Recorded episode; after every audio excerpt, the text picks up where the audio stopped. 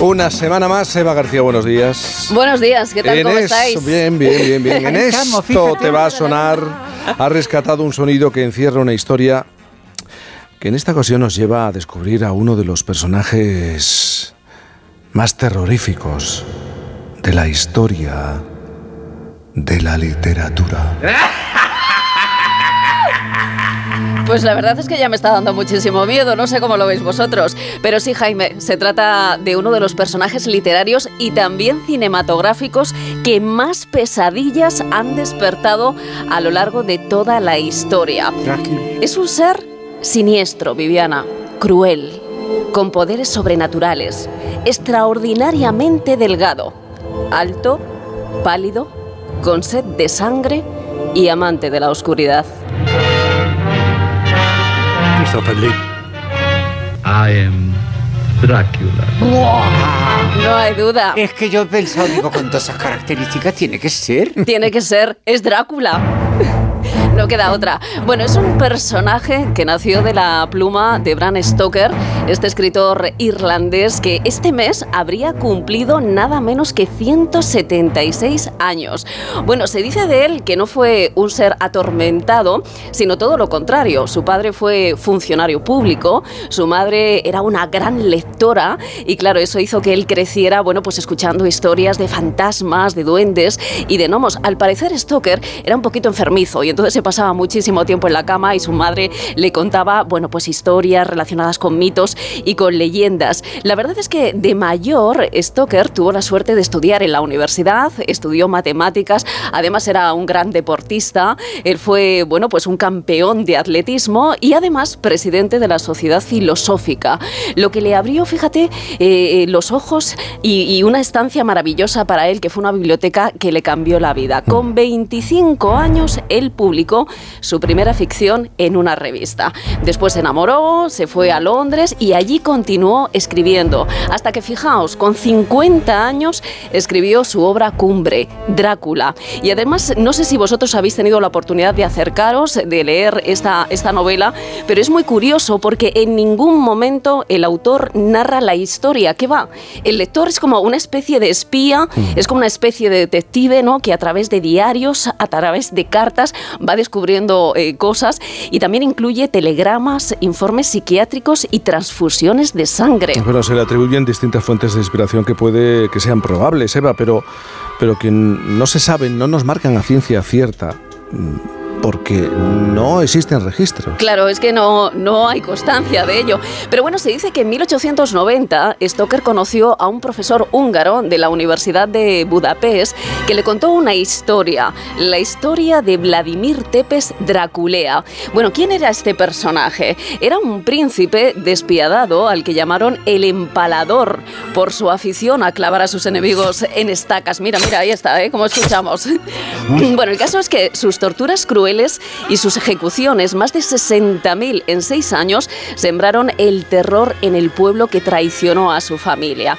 Es verdad que el empalador no era, no era vampiro, podríamos decir, ¿no? Nunca durmió en un ataúd ni bebió sangre de sus víctimas, pero mm, la verdad es que tenía unos gustos así como muy sanguinarios, lo cual le acercaba bastante al personaje de Drácula de Stoker. Hubo más historias, ¿eh? Se cree que se pudo inspirar también en la historia de la condesa sangrienta, la historia de Isabel Bathory. ¿Y quién fue esta mujer? Bueno, pues fue una aristócrata húngara que se bañaba en la sangre de sus víctimas para permanecer eternamente joven y bella. Eso es lo que hacía.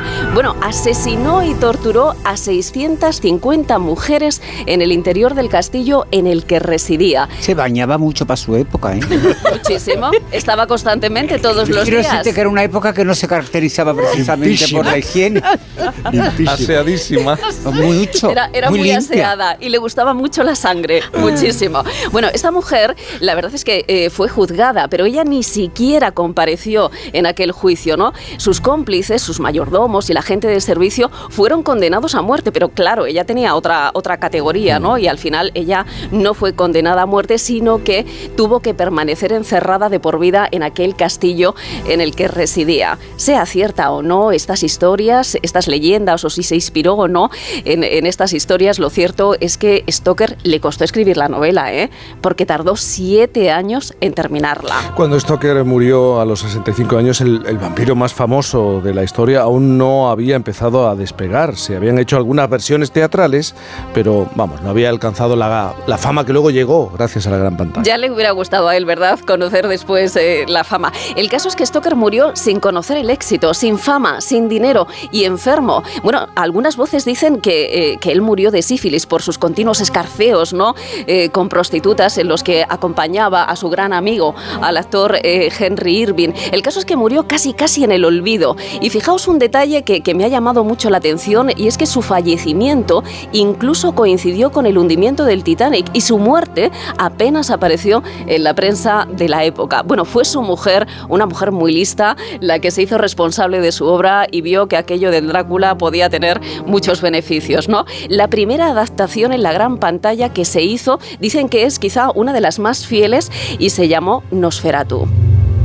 La verdad es que fue una obra eh, maestra. Hablando de clásicos, que antes hablábamos de clásicos. Efectivamente, aquí hay uno de ellos. Eh, es bueno, pues una obra maestra del cine mudo, dirigida por el director alemán eh, Murnau, que fue considerada una de las primeras películas de terror más influyentes de la historia del cine. Su protagonista fue el conde Orlot, que era un vampiro de Transilvania que vivía en un castillo y que hacía festines, bueno, con la sangre de los humanos, ¿no? Era un ser muy siniestro también, delgado, alto, así con la cara como muy angulosa y muy pelado. Y aquella película se estrenó en 1922 y lo hizo rodeada de polémica, porque la viuda de Stoker presentó una demanda por los derechos de autor y claro, ganó, ganó el juicio. Hasta acá. Efectivamente, el caso es que las autoridades ordenaron la destrucción de todas las copias, pero sí, como siempre ocurre, ¿no? Quedaron algunas en diferentes países a los que no, no llegó la sentencia y años más tarde esta película fue rescatada. Y hay que esperar a 1931 para que Drácula llegara formalmente al cine por primera vez. ¡Ay! ¿Y con quién? Si ¿Y de qué manera? Bueno, pues fue con una película que cosechó muchísimo éxito, pero también bastante miedo y bastante espanto.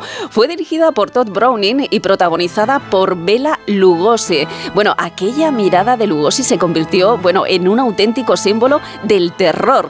De aquella película salió, yo diría que el primer Drácula de la historia y para muchos también el mejor, ¿no? La interpretación de Lugosi causó sensación y su estética es además la que perdura en el tiempo, ¿no? La que tenemos hasta hoy en día. El conde Drácula engominado, peinado hacia atrás, mm, bueno, con smoking ni con esa capa negra y roja, con esa voz profunda y tenebrosa, ¿no? Bueno, dicen que Lugosi se metió tanto en el papel que se obsesionó con él, con el personaje, y en su lecho de muerte dijo, soy el conde Drácula, el rey de los vampiros, soy inmortal, y llegó incluso a ser enterrado con la de este personaje. Pero mm, también hay mm, otras curiosidades de esta película, ¿no? Y es que eh, en el mismo lugar en el que se rodó esta cinta, por la noche, con los mismos decorados y también con el mismo vestuario, se rodó simultáneamente la cinta en español. Hay que recordar que en aquella época no existía, ¿no? No se había inventado el doblaje. Así es que la película en español contaba con Carlos Villarías en el papel de Drácula. Yo soy Drácula. Mucho gusto en conocerle.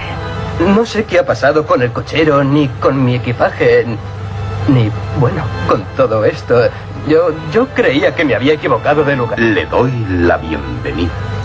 Fijaos que para muchos críticos la versión eh, hispana fue superior incluso a la original y aunque durante mucho tiempo pensó, se pensó que la película había desaparecido, se había perdido, en los años 70 se descubrió una copia en la Filmoteca de La Habana que fue restaurada en los años 90. Bueno, son muchas las adaptaciones que se han hecho de Drácula, hablamos más de un centenar de películas, podríamos pararnos en la de Coppola, pero claro, la estela de Drácula y su universo de tinieblas no de ha Coppola. dejado de ofrecer a lo largo de la historia mm, pues un reguero de curiosidades de todo tipo y con esto terminamos. Con esto terminamos, vamos muy rápidamente. Bueno, lo has dicho tú, Jaime, más de 30 versiones teatrales, 100 películas musicales, series, miniseries, cómic, libros, en fin. A todas ellas se unen también otras versiones cutres bueno, vamos a dejarlo en diferentes, como por ejemplo la versión del Drácula español. ¡Esta noche es la esperada! ¡Ha llegado el conde Drácula! ¿Vos sois el conde Drácula? ¿Le reconocéis? Drácula. Es el chiquito de la calzada. Chiquito, chiquito. El chiquito. Bueno, esta canción y música, ¿no? Hubo, hubo otros muchos, incluso McNamara también dedicó una, una canción a, Drácula. Y para todos aquellos amantes también de, Drácula y de ese castillo tan maravilloso, decir que aquí en España también hay un castillo que, bueno, cuenta la leyenda, dicen que, que vivió también una especie de Drácula, el castillo de Yers en Girona. Pero bueno, si te parece, Jaime, de Castillos Encantados, ya hablamos otro día. En otro momento. Estoy, encantado de acercarme a las 12, pero no nos vamos todavía. Por fin, no es lunes.